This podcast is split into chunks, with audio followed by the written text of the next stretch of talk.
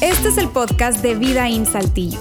Nos alegra poder acompañarte durante los siguientes minutos con un contenido relevante, útil y práctico. Es un placer tenerles con nosotros en Vidaín y hoy a propósito del cierre de nuestra serie, es una serie de temas que conversamos o comenzamos más bien eh, hace cuatro semanas a hablar acerca de algunos consejos prácticos, útiles, sabios, voy a decirlo de esa manera, eh, para que no, no solamente los abracemos, sino que los pongamos en práctica en nuestra vida y eventualmente, eventualmente podamos voltear atrás y decir, qué bueno que lo hice, qué bueno que lo hice. Esa, ese ha sido el, el fundamento de toda esta conversación que, te repito, hoy culmina con un último consejo y si no estuviste aquí en alguno de los domingos, quiero animarte, animarte a eh, escuchar ese mensaje o esos mensajes que te perdiste en nuestro canal de podcast eh, de Vida en Saltillo, porque fueron realmente, realmente útiles. Y, mira, eh, la meta es que, te repito, tú termines diciendo, qué bueno que lo hice, qué, qué bueno que hice eso. Y estamos hablando de consejos, no de reglas, y eso es importante aclararlo porque eh, no es que te trajimos para decirte qué hacer y qué no hacer, es decir, a modo de, imperativo y regla. No, no, no, no. Eh, queremos compartirte desde una perspectiva bíblica, porque son principios eternos, pero al mismo tiempo desde el punto de vista de sentido común. Es decir, aunque no es una regla, sino un consejo, en otras palabras, es opcional, eh, vas a celebrar haber tomado ese consejo, porque todos nosotros hemos experimentado el beneficio, y seguro tú has vivido lo suficiente para darte cuenta de eso, el beneficio de eh, buenos hábitos o buenas decisiones, ¿no es cierto? Después de que tomaste una buena decisión, miras atrás y dices, órale, qué bueno que hice eso. Y todos también en algún momento u otro hemos experimentado la consecuencia de no tener buenos hábitos o no tomar buenas decisiones y decir, ah, ¿por qué hice eso? ¿Para qué lo hice? no debía hacerlo. Y este, esta serie eh, precisamente toma esa, ese fundamento y creo que terreno común que todos tenemos de enfrentarnos diariamente a decisiones y la construcción de hábitos buenos para no lamentarnos. En algún sentido, lo que queremos es que tengas menos arrepentimientos en el futuro por no tomar buenas decisiones ahora. Muy bien, pero a propósito del tema de hoy, yo quiero comenzar sencillamente haciendo una pregunta y creo que esa pregunta nos va a introducir en el consejo de hoy, que es el último de la serie, te repito, y que mm, me parece que es, nos va a poner a todos a, pensar en algo, en una experiencia muy, muy común como seres humanos. Y es esta la pregunta. ¿Alguna vez se han herido? ¿Alguna vez se han hecho daño? ¿Alguna vez alguien dijo que iba a hacer algo y no lo hizo y por eso te decepcionaste. ¿Alguna vez experimentaste la frustración de que una persona que se suponía que debía estar cuando la necesitabas no estuvo allí? Una persona abusó de ti, de tu confianza, abusó de ti físicamente hablando, abusó de ti emocionalmente hablando. O una persona te manipuló, te usó y te sentiste precisamente traicionado. Esa sensación de que otro que no debía infligirme una herida, me la infligió. ¿Alguna vez llegaste a, concluir, sabes qué? No me vuelvo a asociar con otra persona porque la última vez que tuve un socio se aprovechó de mí y eso me llevó a la bancarrota y no solamente eso, sino a lidiar con el resentimiento de estar recordando los episodios que aquella persona tuvo conmigo y eso me altera emocionalmente. ¿Alguna vez Mira, probablemente eh, tu caso sea el, de una persona que ve a su cónyuge no cumplir a una promesa o a un conjunto de promesas que hizo ante un altar. Quizá tú eres el hijo o la hija de un matrimonio que tomó la decisión, de una pareja que tomó la decisión de separarse y eventualmente divorciarse y dice, ¿sabes qué? El montón de atoros emocionales que yo tengo, la verdad, la verdad, la verdad, yo los veo conectados a esa decisión de mis padres de separarse porque me hicieron tanto daño y es su culpa que yo viva como vivo y me sienta como me siento. ¿Te das cuenta? Es, es, una, es una experiencia muy, pero muy común. Y, si tú estás aquí escuchándome y piensas en ese momento, ¿sabes qué? Mm, yo no sé, yo no he vivido eso, esa experiencia todavía. Bueno, déjame darte una noticia. Es un asunto solamente de tiempo. Te va a pasar. Te va a pasar. Nos va a pasar una o varias veces a lo largo de nuestra vida. Y eso esa es la razón por la que el consejo de hoy es tan relevante, porque es una experiencia demasiado común de nosotros como seres humanos. No importa si eres un hijo, si eres, una hija, si eres esposo, esposa, si tienes eh, esta, esta relación decepcionante con alguien que no forma parte de tu familia, amigo, vecino, socio, socia, empleado, empleador. ¿sí? Y lo cual me lleva al, consejo de hoy. El consejo de hoy es sencillamente este. Perdona. Perdona. Perdona. Yo sé que probablemente ahora dices eh, eh, en tu mente escuchando eso, especialmente si tienes ahora, ahora mismo un atoro, algo con lo que estás batallando, algo que precisamente te causa dolor y el revoltijo de emociones por la herida que otro te causó. Tú piensas, no sé, yo, yo, no sé si vine el domingo apropiado porque yo no quiero hablar de esto, quería enterrar eso sencillamente, que el tiempo lo borrara y se lo llevara, eh, tú sabes, como esas aguas del pasado. ¿Por qué? Porque llegamos a creer la mentira de que el tiempo lo cura todo. Pero pensamos eso hasta que vemos otra vez a la persona en redes sociales. ¿Sí o no? Y vemos una foto que postea feliz de la vida y apretamos los dientes, porque eso es una cosa muy curiosa del proceso interno que tenemos con aquellos que nos han causado heridas. Es como una fantasía. Es un torrente de pensamiento que más o menos va así. Lo ves ahí en redes sociales o lo ves caminando por allí, lo ves con la otra, con el otro, lo ves disfrutando de la vida y sin darte, sin, ni siquiera tener en cuenta el daño que te hizo y piensas, tienes una fantasía en la mente, ojalá me lo encuentre para yo decirle sus cuatro verdades. Apretamos los dientes. Yo no sé si eso te pasa a ti, pero a mí me ha pasado eso. Y, la fantasía es, yo le voy a decir todo lo que me hizo porque me voy a encargar de que él, ella entienda el daño que me causó y que sienta el peso de su comportamiento y que se sienta culpable. Porque nadie se, lo, se, atreve a decírselo. Es una fantasía como que tenemos en nuestra mente. Pero te repito, estás aquí y piensas, ¿para qué vine hoy? Yo no quería escuchar esto y revolver estas emociones otra vez que pensaba que el tiempo había curado. Esa es la cosa con este consejo, como los demás que hemos visto en la serie, que cuando tú abrazas este consejo y lo pones en práctica, eventualmente, y eso es una cosa que es, interesante porque particularmente hablando de este, de este consejo de perdonar, es eventualmente, y típicamente pasa mucho tiempo, voy a repetírtelo, típicamente pasa mucho tiempo para que tú voltees y puedas decir, qué bueno que lo hice. ¿Por qué? Porque no nos dan ganas de perdonar, especialmente cuando tenemos atorada a esa persona, tú sabes, no lo tragamos, ¿verdad? Quizás esa persona es la con la que está sentada hoy a tu lado. Quizás un padre que ni siquiera ha sido consciente del impacto que han tenido sus palabras en ti. Quizás un hijo rebelde que no sabe el daño que te ha hecho, mamá.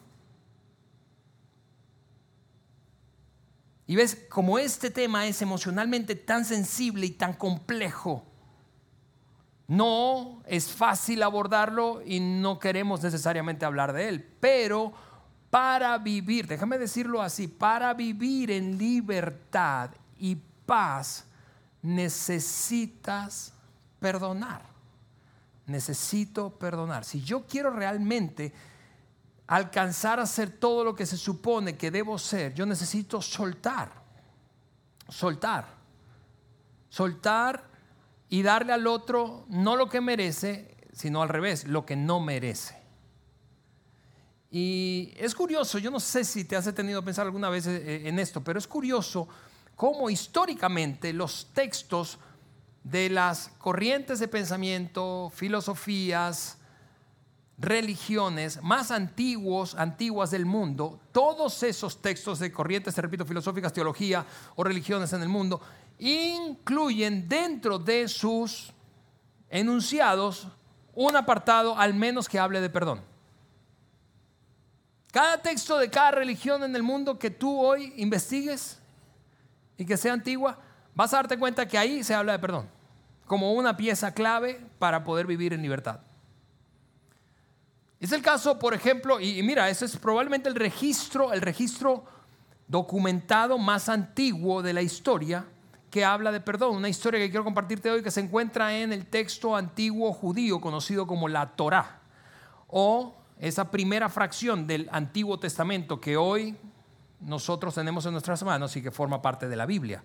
Particularmente esta historia está en el primer libro de la Torá o en el primer libro del Pentateuco o en el primer libro de la Biblia o del Antiguo Testamento y eso es el libro de Génesis. Ahora, yo necesito pisar el acelerador porque ya me regañaron en la primera reunión porque me tardé más de la cuenta. Y la historia, eso es así porque la historia, bueno, es así porque hace rato no predico, entonces como no, no, no, yo no tengo tanta frecuencia para predicar, entonces me deschongo cuando me invitan, pero eh, al mismo tiempo es porque la historia es demasiado rica. Es básicamente dos tercios de los 50 capítulos que componen el libro de Génesis. Por eso voy a darle rápido y tienes que estar muy atento, atenta, porque hay muchos hombres aquí y no, no, no, no, puedes desconectarte, no, no, no, no, no te pierdas, porque la historia es demasiado impactante en términos de perdón, demasiado inspiradora y sumamente práctica.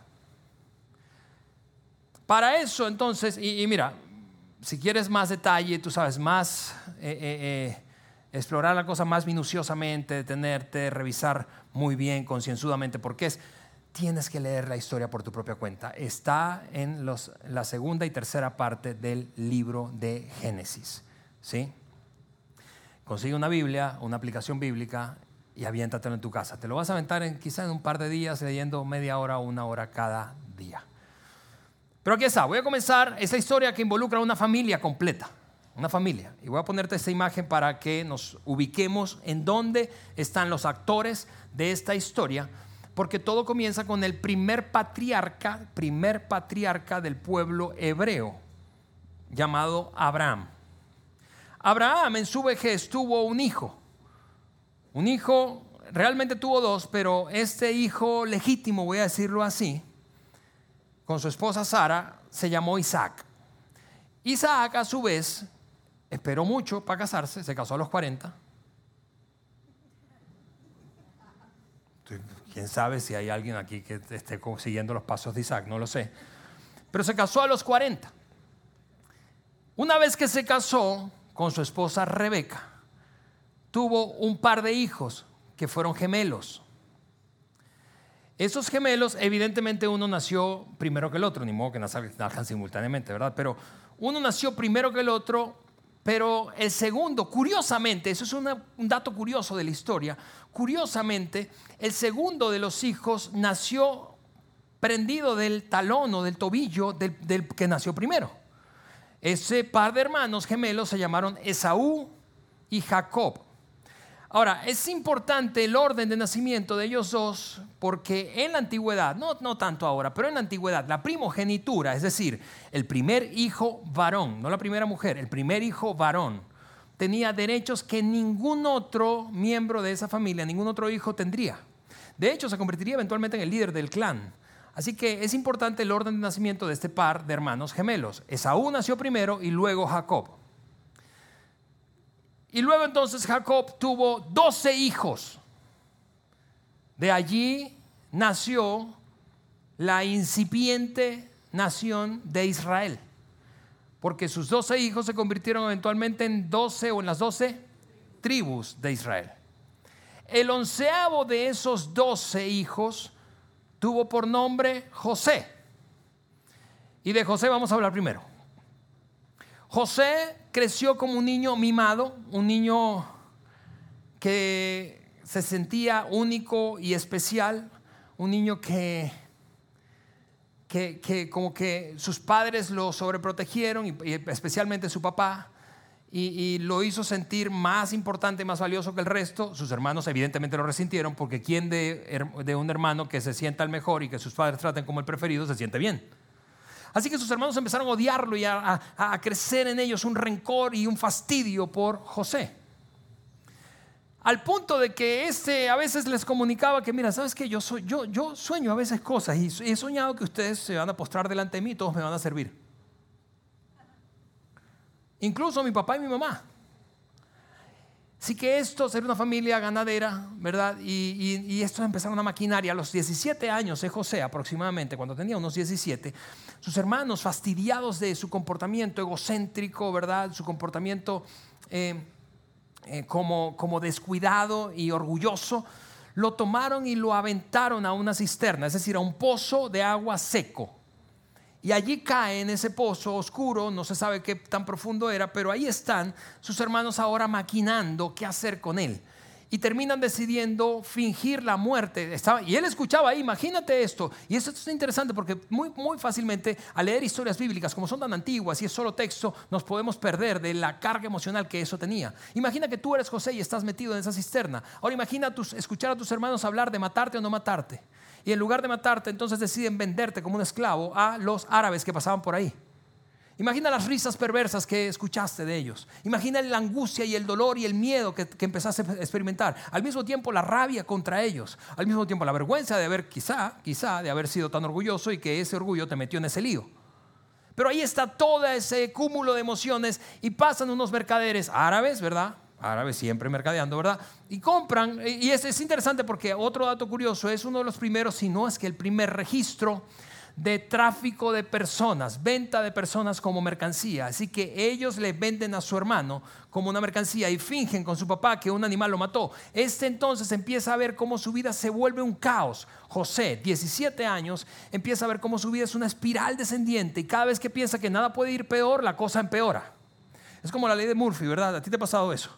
No, ya no me puede pasar más nada. Y orina un perro. No, una cosa así terrible, terrible, terrible, terrible.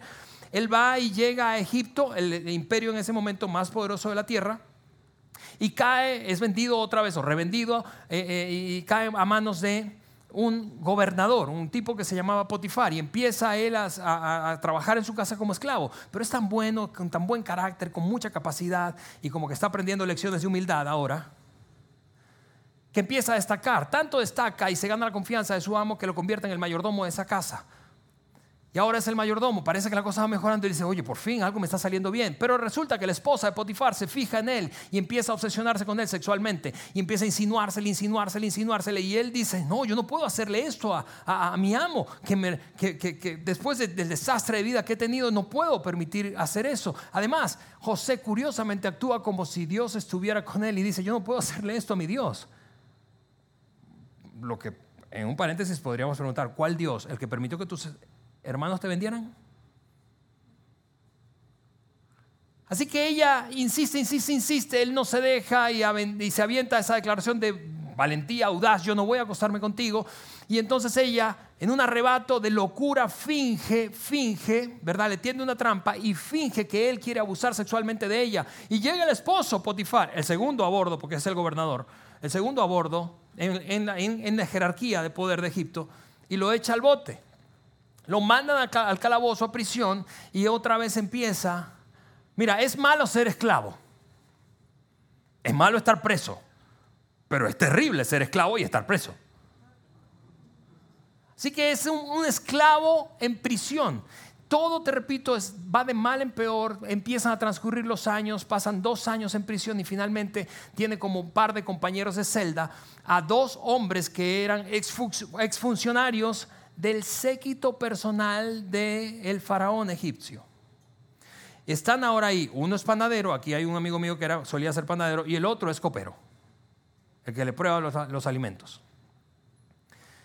Y ellos empiezan a tener algunos sueños perturbadores, sueños perturbadores. Y tú sabes, preso no, sabe qué hacer y le cuenta al otro que soñé, qué me pasó ayer.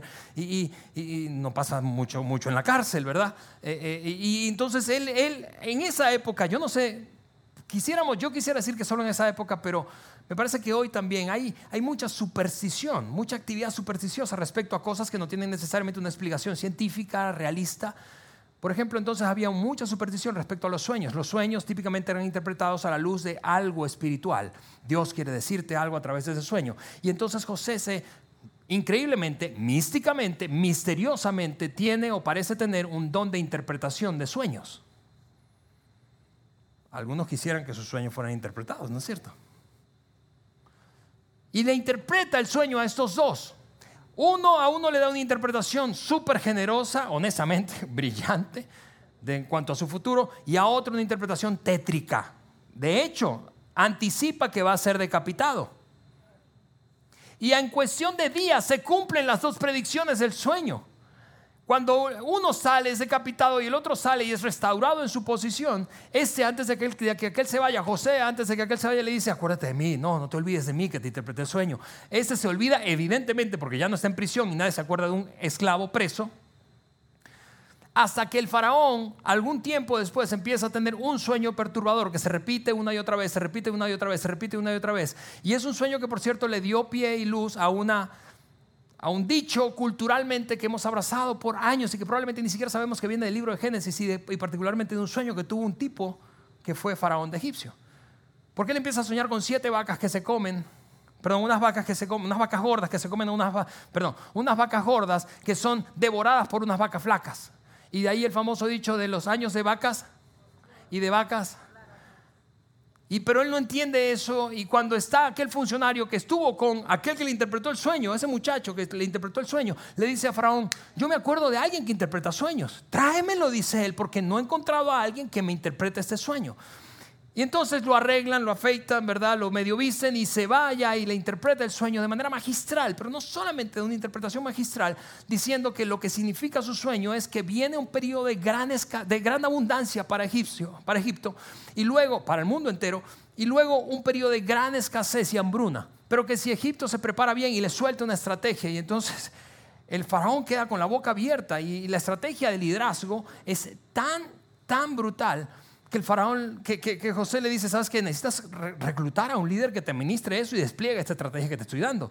Y el faraón le dice, tú eres ese hombre. Y de esa forma se convierte de ser un esclavo preso, abandonado, traicionado y vendido por sus hermanos al segundo hombre más poderoso de la tierra. Es una cosa milagrosa lo que ocurre. Y entonces él empieza a desplegar la estrategia empieza a ver que realmente vienen años de abundancia, cosechas por doquier, construye graneros, almacena el grano. Y, todo el mundo parece estar viviendo una bonanza, bonanza. Es como si nuestro peso de repente subiera y subiera y subiera y subiera y ahora el dólar, ahora el peso, el peso, un peso cuesta 10 dólares. Ay, Jesús, dice, yo me voy. Así, siete años para arriba, para arriba, para arriba, para arriba, crecimiento macroeconómico, pues. Y de repente se estanca la cosa y empieza el declive y para abajo, para abajo, los años de vacas flacas, vacas flacas. Pero él está preparado porque desplegó toda la estrategia, ahora tiene graneros por donde sea. No solamente su nación está segura, hay seguridad alimentaria en ese país, sino que los demás países y ciudades de alrededor van a comprar alimento a Egipto. Y Egipto se fortalece todavía más. Y allí nos encontramos. Este es José, amigos, recuerda. Allí nos encontramos. Cuando azota el hambre alrededor, su papá, que ahora es un anciano, y sus otros once hermanos empiezan a sentir el hambre. Y el papá le dice a los once hermanos, bueno, le dice a los diez, porque José era el once, el onceavo hijo de doce y le dice a diez, a los diez hermanos mayores, vayan a donde aquel hombre en Egipto que escucho que está vendiendo alimento, porque si no nos vamos a morir de hambre. Pero no se llevan al menor, porque ustedes no saben cuidar hijos, hermanos menores. Así que se queda con el chiquito que, bueno, el chiquito que es un adulto ya, pero se llama Benjamín y manda a los otros diez. Y allí nos encontramos. Ese es un momento clave de la historia, primer momento clave de la historia, amigos, para lo que estamos conversando hoy. Primer momento clave de la historia. Fue así como los hijos de Israel o Jacob, Jacob se cambió el nombre luego de Israel, Israel se convirtió en esa gran nación a partir de las doce tribus, que fueron los doce hijos de Jacob. Fue así como los hijos de Israel fueron a comprar alimento al igual que otros, porque el hambre había se había apoderado de Canaán. Cuando sus hermanos, los hermanos de José, que es el líder, el mero mero, llegaron ante él, se postraron rostro en tierra, no porque lo conocían, no lo reconocían. Han transcurrido 22 años desde que lo vendieron como esclavo, ahora tiene 39. Si alguien deja de verte durante 22 años, por ejemplo, si alguien dejó de verme a mí durante 22 años y dirá, ¿y qué se te hizo el pelo? Esa linda cabellera que tú tenías, Alejandro, lacia. Yo no sé si José era, era calvo, ¿verdad? Pero era diferente porque sus hermanos no lo reconocieron. Además, seguro tenía esa indumentaria egipcia y está allí vestido en poder, literalmente en un trono, y aquellos arrodillados como esclavos. Mira lo que dice. fueron a comprar alimento al igual que otros porque el hambre se había apoderado de Canaán. Cuando sus hermanos llegaron ante él, se postraron rostro en tierra.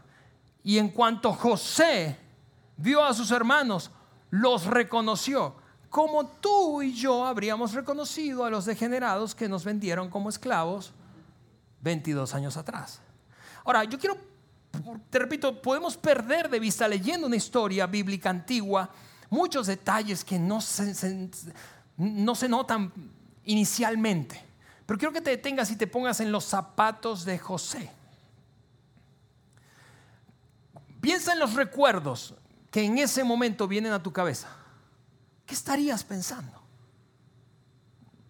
Tú sabes que son. Hay 10 de tus hermanos. Falta tu hermano menor. Los venderían también los desgraciados. Lo matarían. Piensa en el, el flashback de estar en esa cisterna oscura, de escuchar la risa perversa de tus hermanos, las monedas echándose en las manos de ellos a manos de los mercaderes árabes.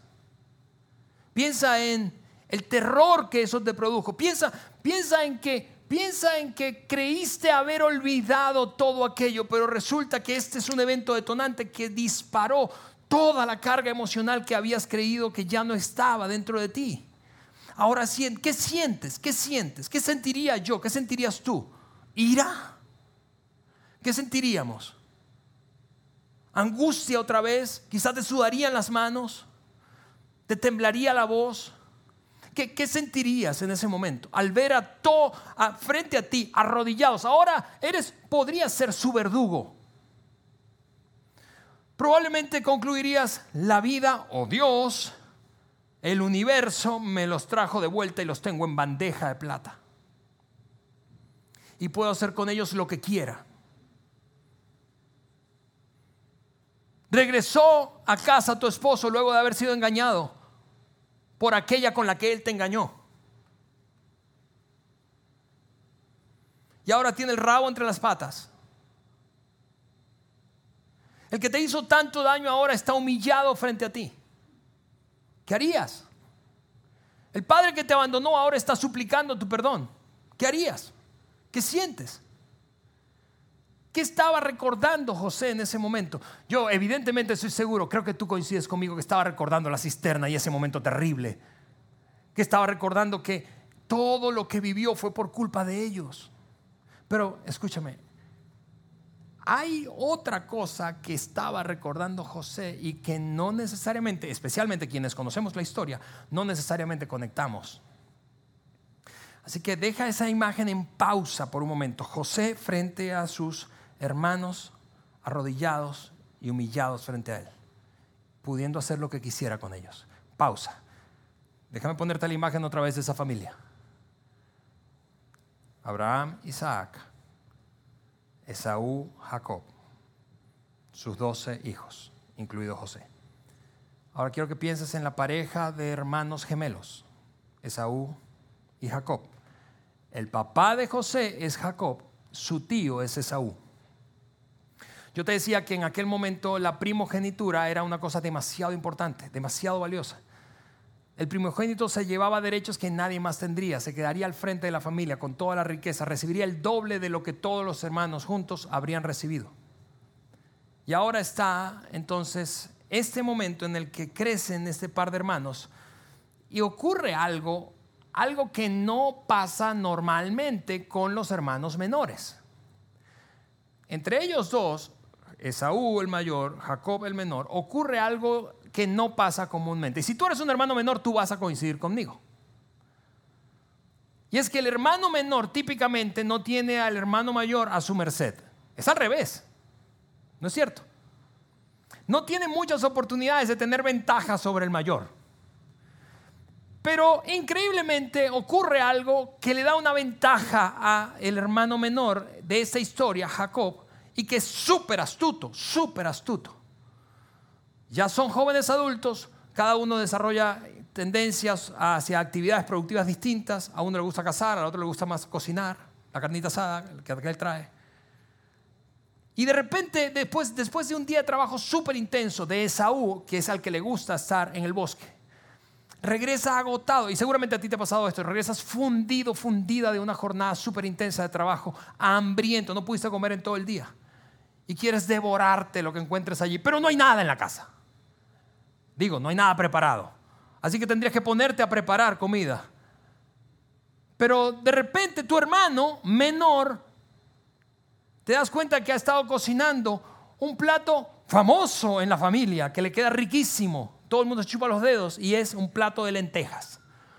Eso es lo que está pasando. Así que Jacob está con, esa, con ese potaje de lentejas listo. Este llega hambriento y este dice, no, no, qué fastidio me da ponerme a cocinar. Dame un plato de lentejas, ¿no? Y esa es la situación que no pasa mucho. Entonces Jacob sabe que tiene una ventaja que muy pocas veces va a tener. A su hermano suplicándole por una necesidad algo que él tiene y que puede o no decidirle compartir. Así que maquina rápidamente una oferta y piensa, ¿qué tan alto puedo ofertar y qué tan bajo vas a caer tú? Y le avienta una oferta exorbitante y le dice, te doy un plato de lentejas, sí, solo si tú me intercambias el plato de lentejas por los derechos de ser un hijo, el hijo primero, el primogénito. Este, a ti te parece ridícula esa oferta, a mí también, pero ese es hambriento. Uno casi puede anticipar el final y estamos gritándole, no, no digas que sí. Y ese dice, ¿de qué me sirve los derechos de hijo primogénito si me estoy muriendo de hambre? Dame acá ese plato de lentejas y se lo come. Y así de rápido como se come el plato de lentejas de su hermano, así de rápido destruyó todo su futuro. Porque como te decía más temprano, en aquella época era demasiado importante la primogenitura. Realmente saboteó su futuro. La primogenitura incluía, los derechos de primogénito incluían una ceremonia en la que el padre, en este caso Isaac, llamaría al primogénito, que era Esaú, pero ahora ya no sería Esaú, sino Jacob, y pondría su mano debajo de su muslo. Y entonces pronunciaría unas palabras, mm, puede que te parezcan místicas, puede que te parezcan espirituales o de sencillamente investidura paterna, pero unas palabras que marcarían el resto de la historia de la vida de ese hombre y su familia posteriormente.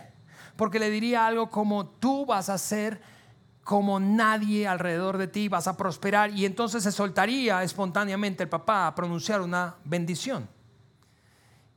Eso es lo que había perdido Esaú en ese momento y, se da cuenta, le cae el 20 de que, ¿qué hice? Pero ya no, no hay vuelta atrás. No tengo demasiado tiempo para meterme en más detalles, pero eran ellos físicamente muy diferentes y Jacob finge entonces, estando ante su padre que ya está básicamente ciego, quizá cataratas, no lo sé, pero finge ser Esaú y se lleva completamente la bendición. Y entonces su hermano Esaú ahora se encuentra furioso por el abuso, la manipulación y el engaño y el aprovechamiento de su hermano menor a partir de una necesidad suya. Y eso es lo que dice el relato del escritor de Génesis. Voy a leértelo rápidamente. A partir de ese momento, ¿cuál momento? Cuando su padre Isaac murió. Isaac muere y viene un proceso de luto. Y él dice, a partir de ese momento Esaú guardó un profundo rencor hacia su hermano por causa de la bendición que le había dado su padre. Y pensaba, ¿qué es lo que pensaba? Ya falta poco para que el luto se acabe. Una vez que se acabe el tiempo de luto y que la familia, mamá, mis hermanos, bueno, mis hermanos no, mi hermano es el único que tengo ese. Mi mamá ya llore suficiente, le voy a dar cuello a mi hermano, lo voy a matar, lo voy a asesinar.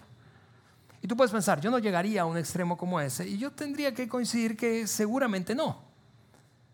Pero tú y yo podemos llegar a otros extremos que no son necesariamente asesinar a mano fría, a, sangre fría a un hermano, pero sí matar la relación, sí hacerle daño, sí hacerle daño eh, eh, simuladamente sí aplicar la ley del hielo, sí malponerlo ante otros, sí vengarte, sí tener discusiones muy ácidas, dolorosas, terribles.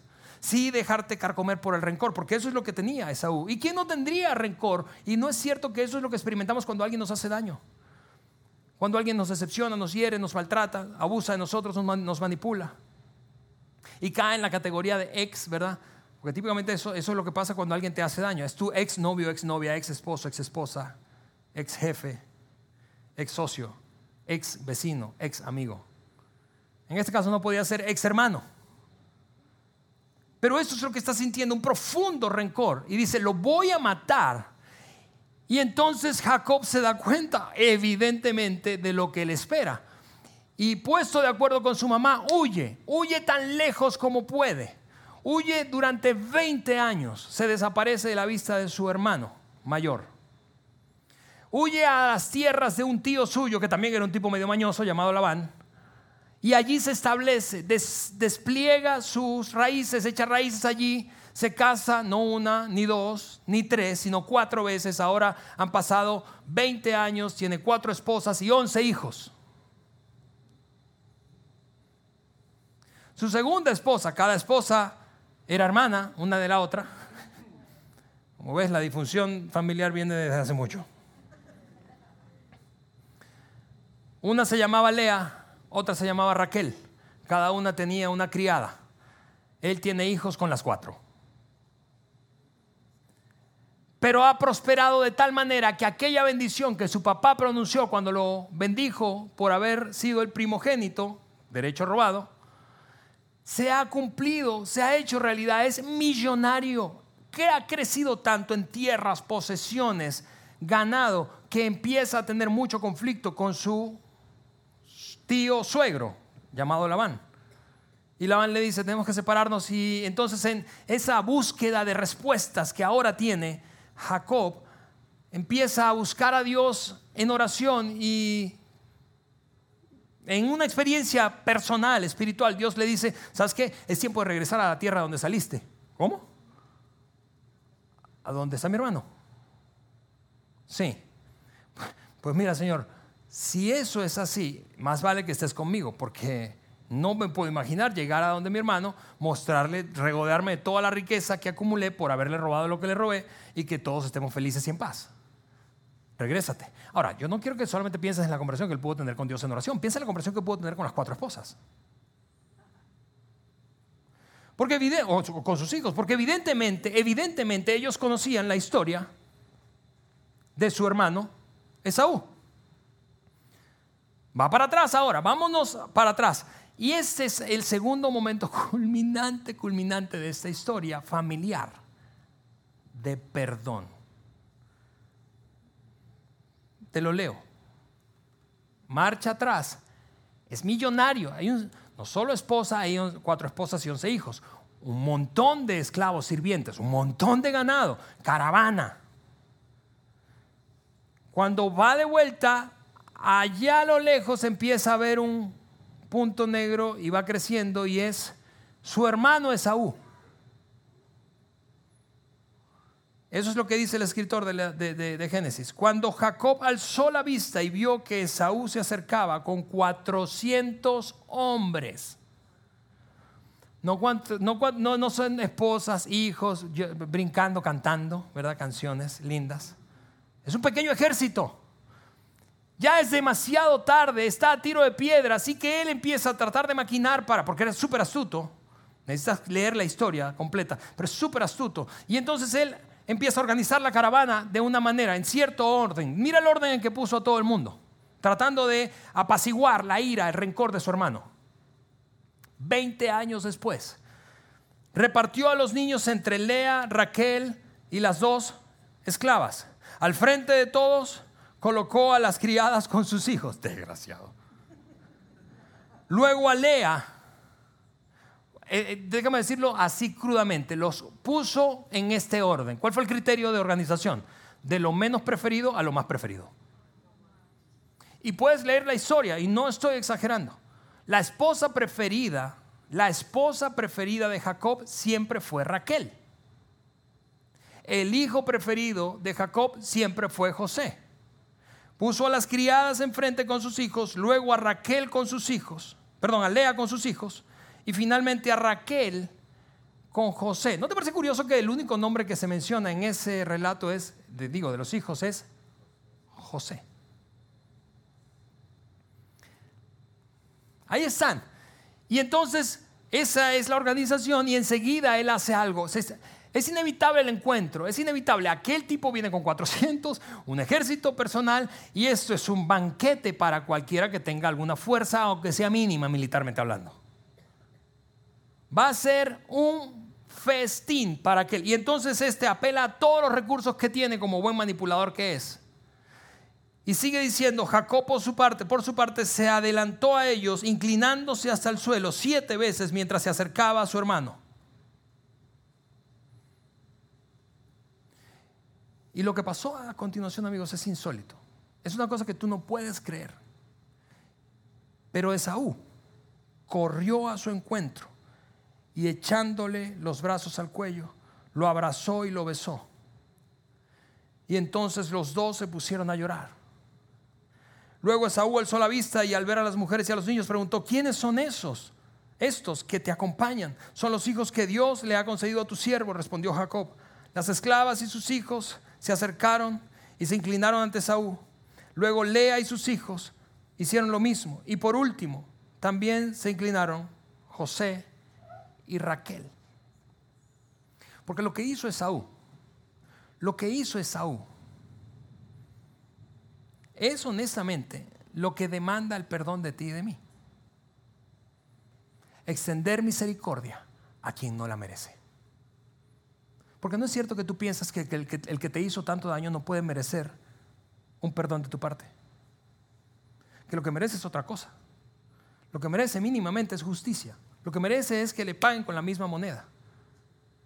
Pero lo que hizo Esaú fue extender misericordia a quien no la merecía. Mira, regresa conmigo a la historia de José ahora, donde la dejamos. José está aquí como el segundo más poderoso de la tierra y sus hermanos, sus captores, sus verdugos, que, los que lo vendieron y causaron la tragedia de vida que tuvo durante 20 años, ahora están allí arrodillados. Él puede ser su verdugo. ¿Cómo responderías tú? ¿Cómo respondería yo? Que estaba recordando él, como te decía, la cisterna y toda la, experiencia terrible. Pero seguro, seguro, es demasiado evidente para mí, para cuando conecto los puntos, es demasiado obvio que también recordó aquella escena cuando su tío les perdonó el pellejo a su papá, a él y a todos sus hermanos, a su mamá y a sus madrastras. Porque, ¿Por qué? Porque él pudo haber sido la víctima de una persona con sed de venganza o justicia por una herida legítima. Y él pudo legítimamente, no solo por la posición que tenía, sino por el daño que aquellos habían hecho, él pudo legítimamente darles una cucharada de su propio chocolate. Pero en lugar de eso, recordó a su tío. Y tú puedes pensar en este momento, Sí, Ale, pero yo no tuve ningún tío que me enseñara a perdonar, ninguna figura modelo que me enseñara a perdonar. Yo no he tenido ni, nadie que me haya mostrado ese ejemplo digno de seguir. Puede que incluso digas, yo lo que he tenido es lo contrario. Y yo podría entenderte. Incluso podría justificarte. Puede que tú ahora mismo incluso estés diciendo, pero Alejandro, que ni siquiera se han dignado acercarse a pedirme perdón. Porque si se hubiesen disculpado, quizá yo lo consideraría. Pero ¿cómo me pides que yo perdone? ¿Cómo quieres que abras el consejo de perdonar? Si esa gente, si esa persona, ese conjunto de personas ni siquiera se han acercado para decirme, ¿sabes qué? Perdón, o una disculpa, no, no, no fue mi intención, o no era inmaduro, no sabía y te hice daño. Si ni siquiera se han atrevido a decir eso, ¿cómo quieres que yo perdone? Bueno, yo quiero decirte eso con el mayor cariño que puedo. Si tú estás atando tu paz y tu libertad emocional a la disposición que el otro tenga de disculparse contigo, te voy a decir algo. Estás condenado a vivir en esclavitud. Porque el perdón no se trata de que el otro haga o no haga. Se trata de que tú y yo decidamos soltar. Soltar. Soltar los que, lo que nos mantiene atados, atorados con el pasado. Soltar y dejar de seguir en redes sociales tratando de pescar momentos en donde el otro está feliz. Para concluir, degenerado, ¿cómo puede estar tan bien? Soltar. De hecho, lo que ocurrió con José precisamente fue eso. Las palabras de José son el versículo, mi versículo favorito en la Biblia. Génesis capítulo 50, versículo 20. José entonces reveló su identidad a sus hermanos y les dijo esto. Es cierto, es verdad, que ustedes pensaron hacerme mal, pero Dios transformó ese mal en bien para lograr lo que hoy estamos viendo. Para lograr lo que hoy estamos viendo. Y entonces les dio, te repito, lo que no merecían. Les dio misericordia. Nuestra mala interpretación del proceso de perdonar es que pensamos que perdonar tiene que ver con aquel que me hizo daño. Perdonar tiene que ver conmigo. Porque mientras no perdono, yo no puedo liberar a un preso. Y ese preso no es él ni ella, ese preso soy yo. Ese preso soy yo preso de mi rencor, preso de mi pasado, preso, preso de mi inseguridad y temor de que me lo vuelvan a hacer, preso. Y claro que yo tendría que rápidamente, para cerrar este mensaje, decirte que no es perdonar, hablando de esa confusión que tenemos. Perdonar, escúchame, perdonar no es fácil, evidentemente. Perdonar no es olvidar tampoco. Y perdonar no siempre se traduce en que la relación se restaure. Allí hay un gran, una gran confusión. Pensamos, si perdono quiere decir que debo confiar otra vez. No, no, no. Perdonar es soltar. Perdonar básicamente es renunciar. Esta declaración es la que yo he abrazado a lo largo de mi vida. Y ahora mismo te voy a contar una historia personal de eso. Perdonar es un proceso. Perdonar es un proceso, pero es un proceso que parte de la voluntad, por lo tanto es una decisión. Perdonar no tiene que ver con tus emociones. No, no, si yo espero a sentirme bien o con ganas de perdonar, nunca lo haré. Perdonar es, voy a entrarle a esto aunque no me den ganas y no lo sienta y aunque siga apretando los dientes cuando pienso en esa persona. Perdonar es un proceso, es una decisión, pero perdonar finalmente es renunciar a mi derecho de restregarle en la cara al otro el daño que me hizo, su error. Eso es perdonar. Y mira, lo poderoso de, de este asunto de perdonar es que, vuelvo a decirte, si yo no perdono, si yo no perdono, no voy a poder desarrollar o no voy a poder ser lo que yo debo ser. Porque voy a estar atorado, anclado, atado como con un hilo invisible al daño que el otro me hizo y especialmente a él, a ella. Así que termino sencillamente diciéndote cómo, porque probablemente tú estás ahí pensando, está bien, Ale, me convenciste, esa historia es increíble y, tiene sentido, creo que realmente si perdono puedo llegar a decir en, algún momento de mi vida qué bueno que lo hice. Pero ¿cómo? Dame el ABC, el 1, 2, 3, el paso a paso. Dime qué hacer. Ok, yo te voy a sencillamente decir dos cosas concretas que hacer. Número uno, escúchame.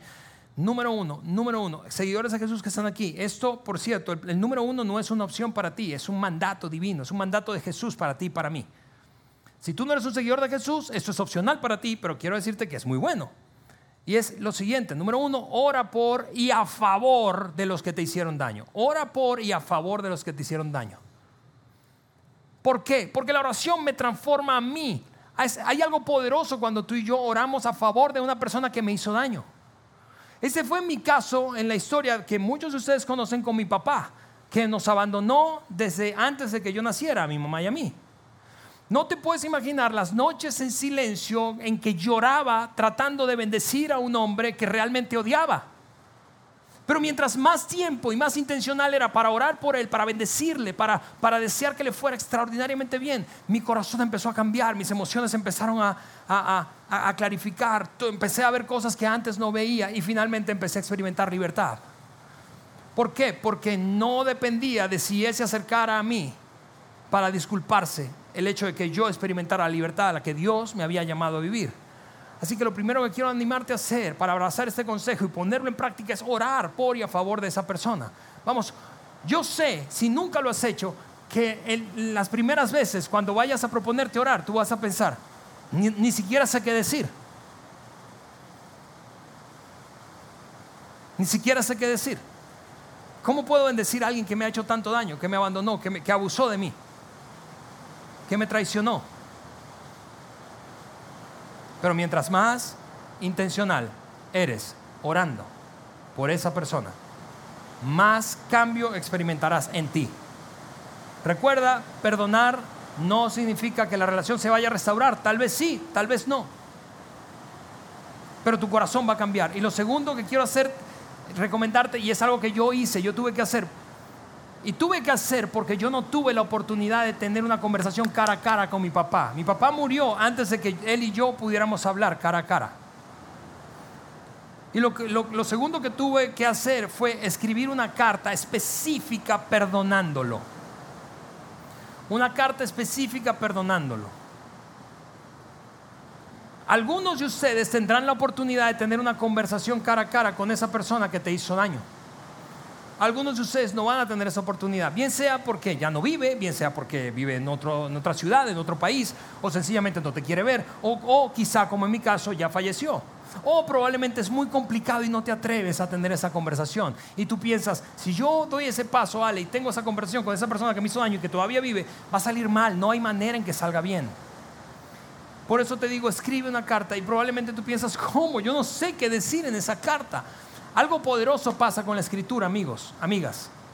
Cuando tú y yo escribimos acerca de lo que pensamos, sentimos, no solo nombramos, le ponemos nombre específico a eso que está adentro y que no logramos verbalizar,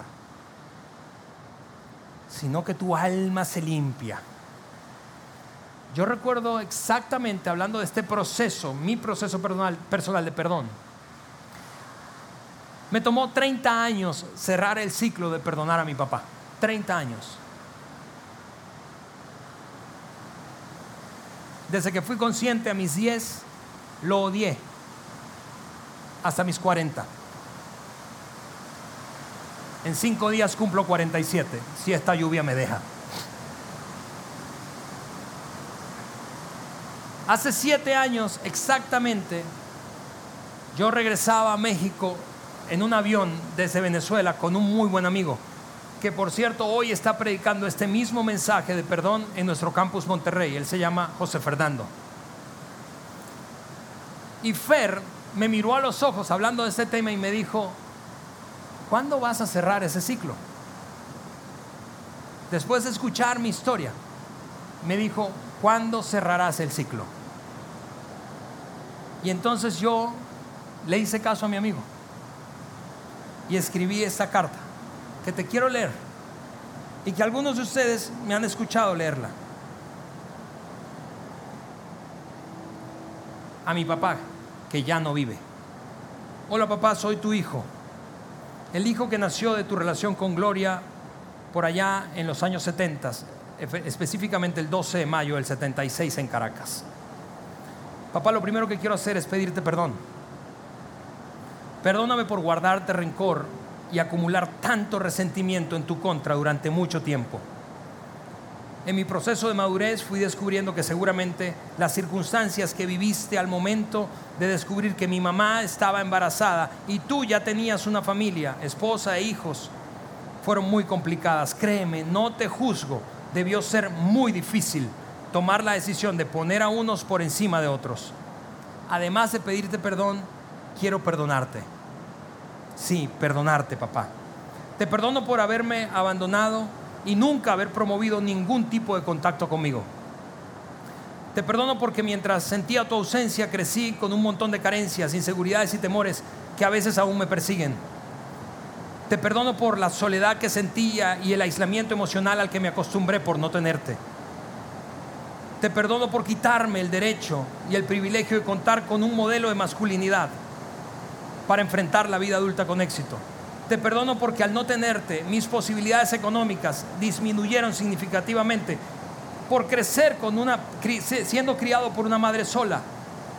Te perdono por no proveerme de la disciplina y la orientación que solo un hombre puede dar a sus hijos. Te perdono por haberle hecho daño a mi mamá al engañarla y usarla de manera egoísta para satisfacerte a ti mismo. Te perdono porque debido a tu abandono mi mamá tuvo que negarse a sí misma a lo largo de todos estos años, renunciando a sus sueños una y otra vez. Te perdono por todas las veces que me di cuenta que mi mamá sufría en silencio, temiendo por lo que nos esperaba en el futuro. Por todo esto te perdono, papá, y lo hago por mí, no para reprocharte nada a ti, sino para finalmente experimentar sanidad, para disfrutar de paz, para soltarte y vivir en libertad. Toda esta experiencia de crecer sin conocerte ha sido un viaje que me ha llevado a crecer y madurar. Además, a encontrarme a mí mismo y a disfrutar de la compañía de gente clave en mi vida. Y por último, a ser encontrado por Dios. Honestamente, sin Dios no habría podido descubrir mi propósito de vida, ni tampoco darle sentido a esta experiencia. Por eso debo decir, como lo dijo un personaje de la historia judía hace cinco mil años, lo que otros creyeron que sería para mi mal, Dios lo transformó en bien. Mi mamá está viva y llena de salud aún. Disfruto de una cada vez mejor relación con ella. Estoy casado con una mujer bellísima y extraordinaria. Con ella tengo dos hijos que son tus nietos, Andrés e Isabela. Todos vivimos en México desde hace algunos años. Soy un profesional con estudios de posgrado en Europa y socio de una firma dedicada al entrenamiento y formación de liderazgo en toda América Latina. Me dedico a la formación de asesores y consejeros de familias en crisis. Sirvo en una iglesia en México como parte del equipo de liderazgo me encanta correr, andar en bici, pasear, pasar tiempo con mi esposa y mis hijos. Te cuento todo eso, papá, para que estés en paz. Yo lo estoy. Las cosas salieron bien después de todo. Desde la distancia quiero decirte que te bendigo a pesar de no haberte visto jamás en persona. Sé que probablemente sea difícil de creer, pero realmente es así. Deseo que estos últimos años de tu vida los puedas pasar en paz junto a los tuyos. Oro por eso y por una oportunidad para verte y abrazarte. Te amo, tu hijo Alejandro. Y mira, tú, tú, tú puedes pensar, tú puedes pensar, yo no sé cómo escribir algo como eso, Alejandro. Y yo no quise compartirte esa carta para decirte qué bárbaro. Te, dije, te quise compartir esta carta para decirte, aquí hay alguien que ha sufrido heridas como tú. Y al lado de ti también hay una persona así.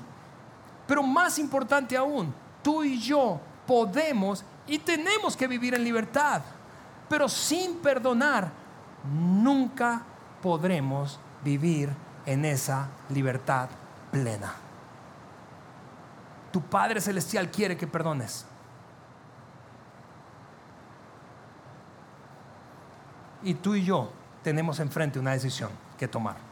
Por eso a mí me gustaría orar y terminar esta reunión de esa manera. Señor, quiero darte gracias, Señor, por esa historia tan extraordinaria, esa historia que has preservado por tantos miles de años y que nos sigue inspirando a todos nosotros, Dios, a dar el paso de perdonar. Ayúdanos, Dios, danos el coraje, la determinación de perdonar, de tomar esa decisión y comenzar ese proceso, quienes no lo han comenzado, y cerrarlo a quienes no lo han cerrado.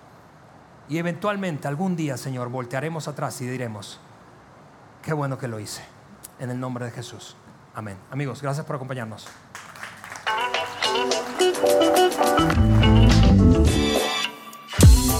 Sigue conectado a los contenidos de Vida en Saltillo a través de nuestro sitio web y de las redes sociales. Muy pronto estaremos de vuelta con un nuevo episodio.